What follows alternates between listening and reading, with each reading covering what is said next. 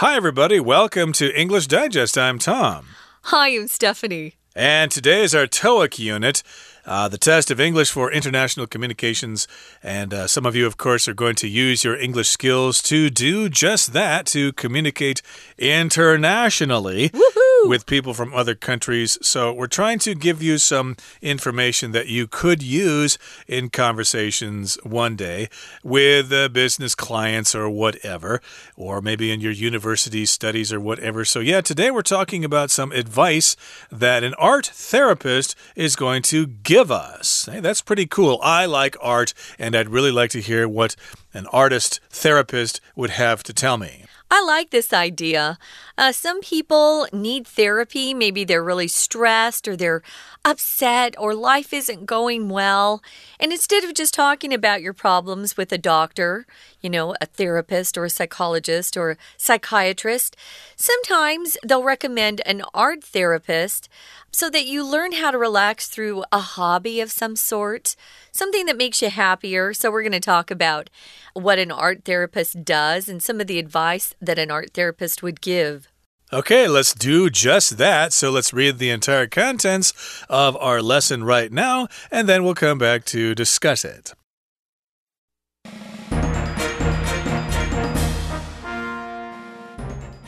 Hi, everyone. Glad to have you here. Now, you might know that during these chaotic times, many people have been turning to art. This is great news because not only is art fun and creative, but it can also significantly improve mental health. As an art therapist, I can testify that many patients have found recovery through art. Certain art activities and strategies are exceptionally therapeutic, so I want to convey some of them to you. One of the fundamental aspects of art is color, and it's a useful means for communicating various emotions. You might choose a hue that exhibits your mood and start playing with it on paper. You can also heighten your concentration by doing more formal color exercises, like painting the color wheel or indulging in a coloring book. Another essential part of art is form. Draw various shapes of different sizes and in different places. You can also use art tools to make different kinds of marks. Experiment and see what speaks to you. Some particular styles can really help people process certain things in their life.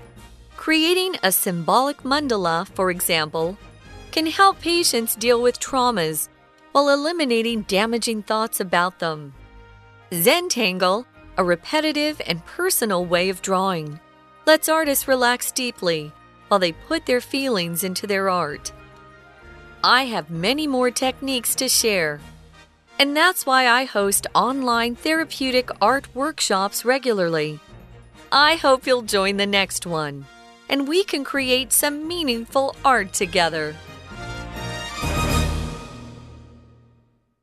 Okay, everybody, let's talk about our TOEIC article for the month of December. We're getting close to the end of 2020, by the way, so uh, you better start getting used to saying 2021. Okay, yeah. that's just going to be in a couple of days here.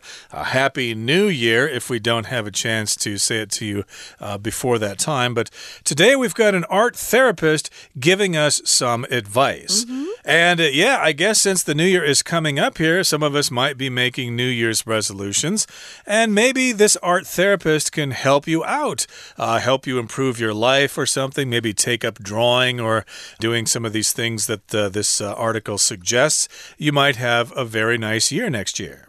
You might, yeah. I think this is a great topic, actually.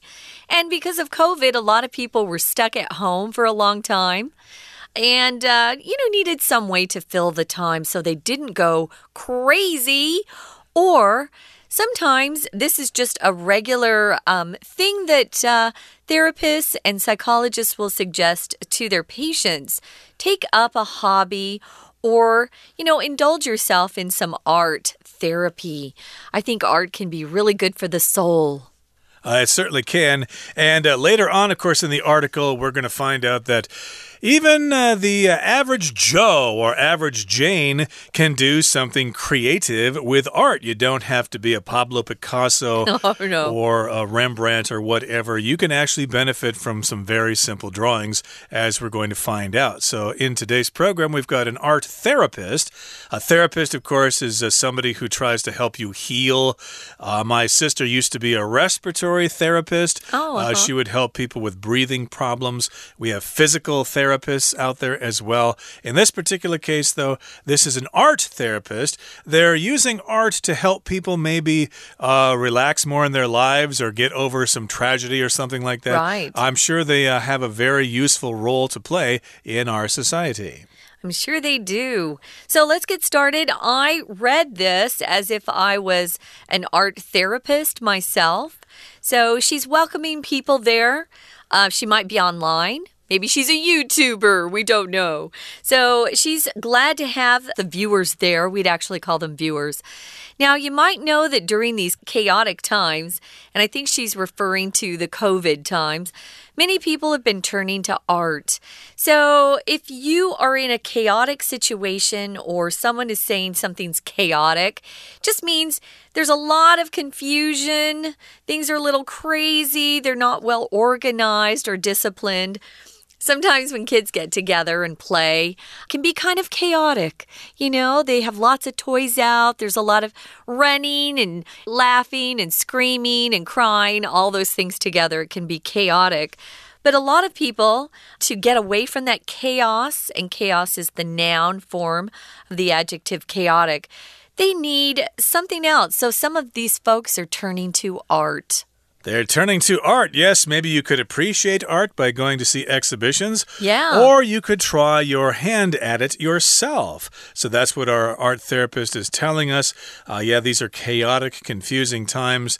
Uh, you might get stuck in chaotic traffic during rush Ew, hour. yeah. So, yeah, you're all nervous, you're all tense, and maybe art is the thing for you. Well, here the art therapist says this is great news because not only is art fun and creative, but it can also significantly improve mental health. So, this is great news the fact that lots of people have been turning to art, they've been trying art, and it's good news because it's not only fun and creative, but also it can improve your mental health. So, it's got a lot of good things going for it.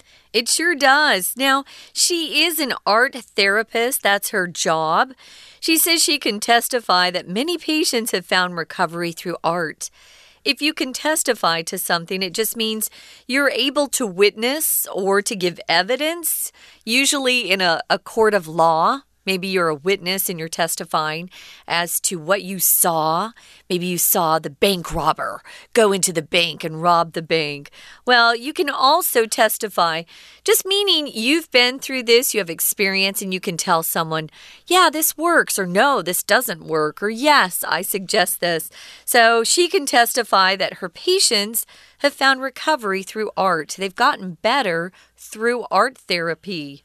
Indeed, and uh, the therapist here goes on to say certain art activities and strategies are exceptionally therapeutic, so I want to convey some of them to you. So, yes, certain art activities and certain art strategies or plans are therapeutic. Uh, therapeutic means they help you heal, they have to do with healing. Uh, it's related to the word therapy. Therapy is the noun, and therapeutic is the adjective. This is a very therapeutic activity, for example. Or maybe knitting can Oh, be yeah. therapeutic for mm-hmm. people, especially if their pet dog just died or something. Maybe they can take up knitting and it can be therapeutic so they can deal with the loss. So these strategies and activities are not only therapeutic, but they are exceptionally therapeutic. So we've got the word exceptionally here. That's an adverb. It just means a high degree of something. It is really, really therapeutic, greatly therapeutic. It is beyond normal. So, what this art therapist wants to do is she wants to convey some of these art activities and strategies to the people listening. To convey something just means to communicate some sort of message. So, you can also convey something by maybe using a gesture with your body, an expression on your face, your hands, your shoulders. You know, if you shrug, it just means, I don't know, I don't care. Um, you're conveying some sort of message. Convey also, just so you know, means you're transporting or carrying something to another place. A lot of times we'll use the military is um, conveying some weapons to the soldiers in the field, but here it just means to communicate some sort of message.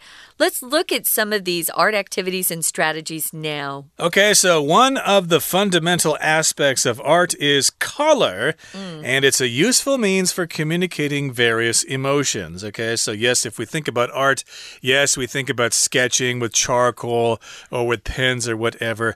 Those tend to be in black and white.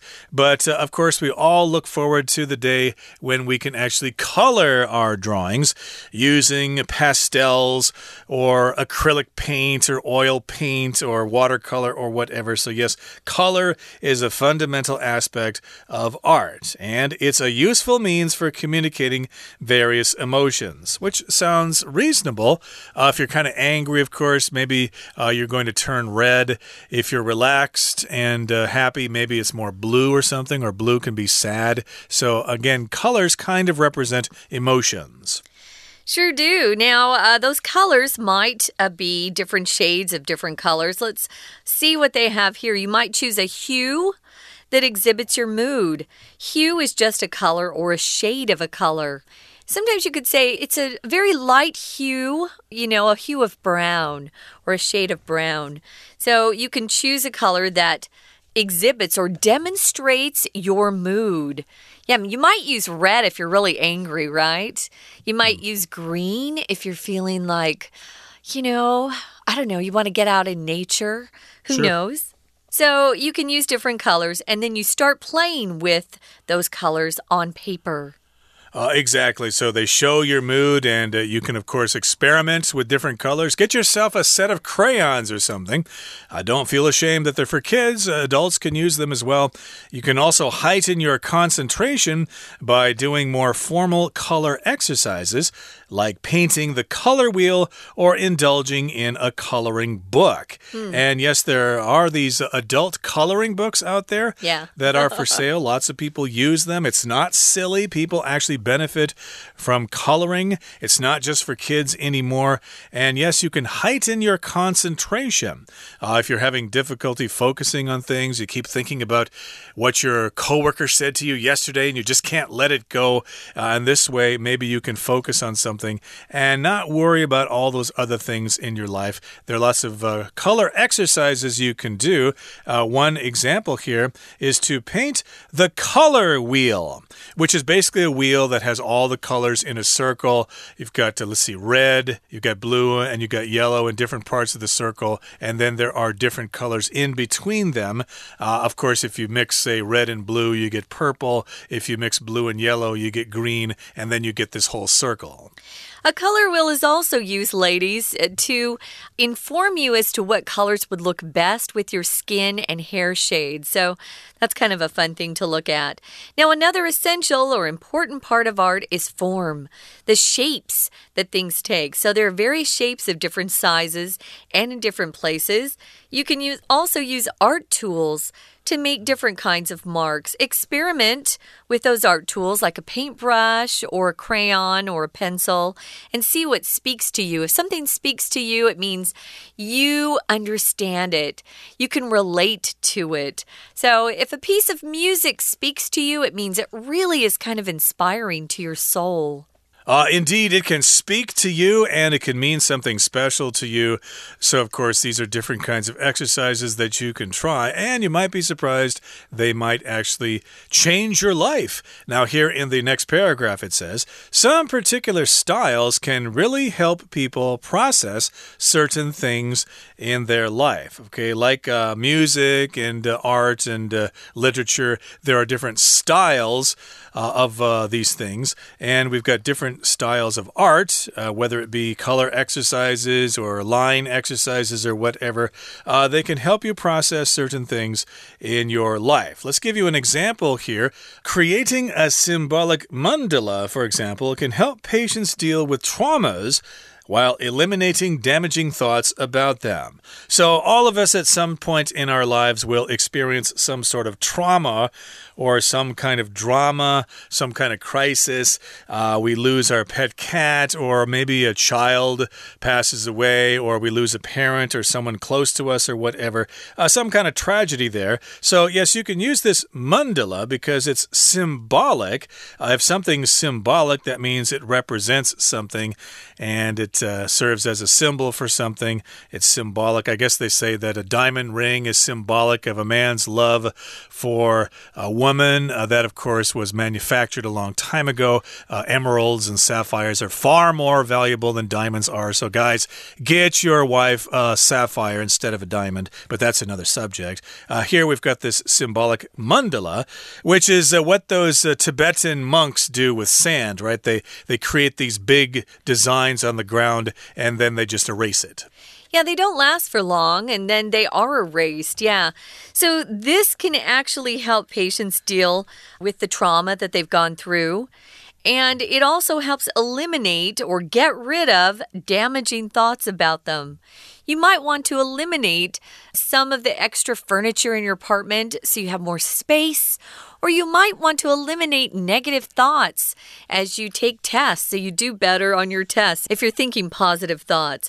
Now, here's something I had not heard of. Tom knew about it because he loves to draw, but it's called Zentangle, and it's a repetitive and personal way of drawing.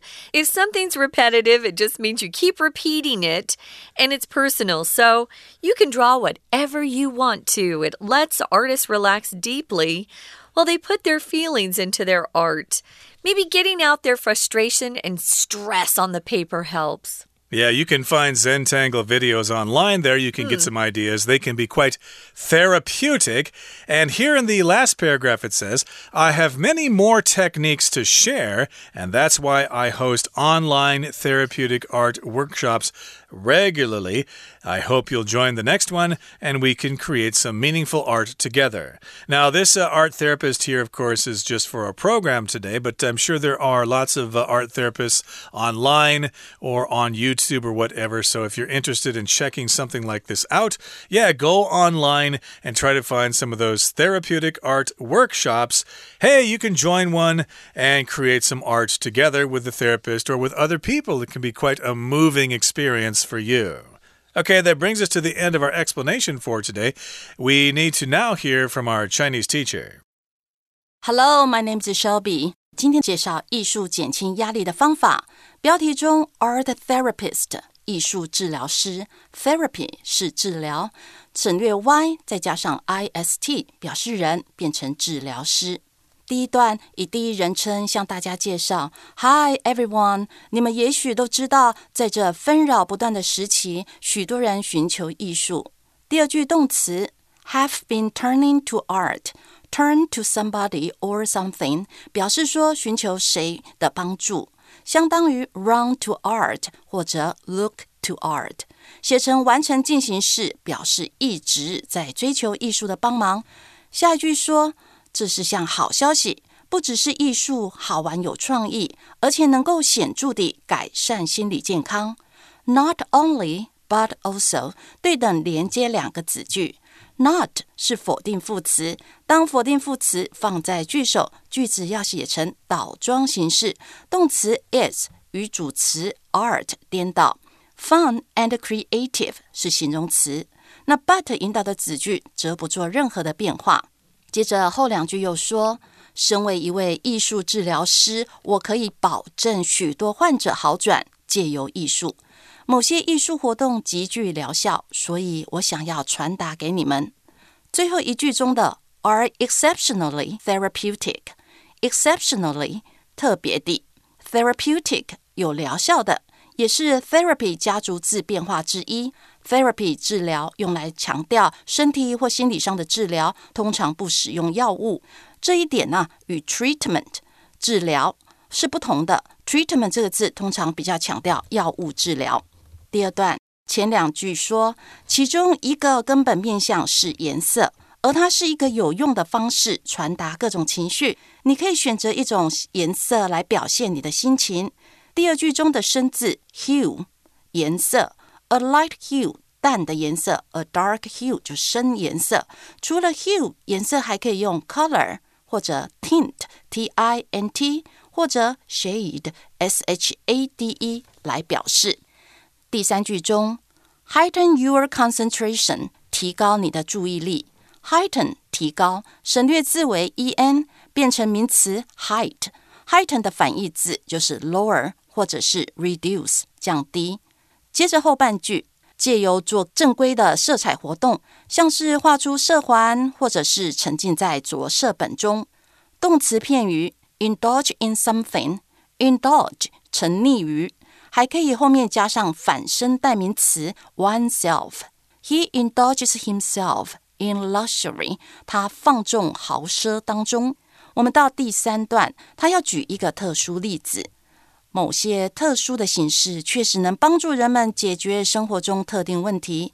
我们到第一句看到 help people process，help 后面的 to v 经常省略 to，直接加原形动词 process 处理，名词动词同形，也是 process 表过程，字尾加上 ed 变形容词加工过的 processed food 加工食品。第二句中 symbolic mandala。象征性的曼陀罗，symbol 是象征，字尾加上 i c 做形容词。Mandala 是佛教或回回教中的曼陀罗。创作曼陀罗能够帮助处理创伤，同时消除负面想法。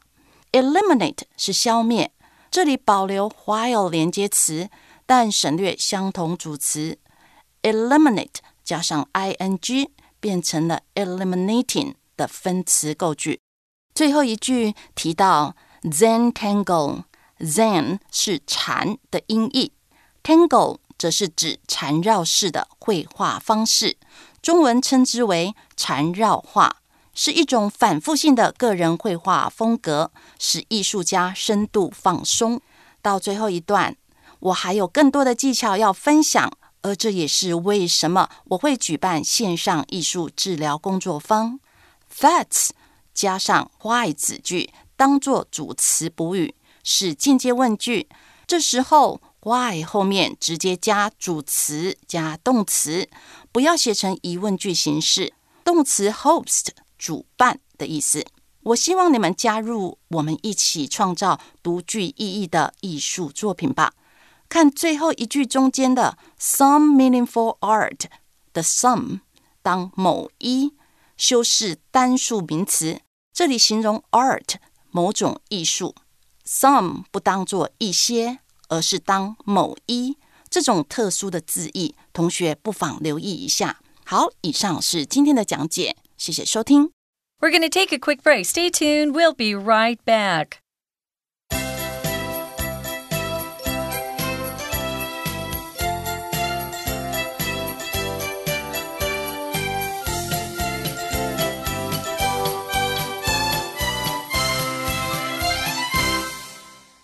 Okay, welcome back, everybody. We just had a pretty good uh, discussion there about our art therapist, but we've got some useful expressions to talk about today. Uh, some things in language that you should know about to help improve your listening, speaking, writing, and reading ability. Now, the first one is something called discourse markers.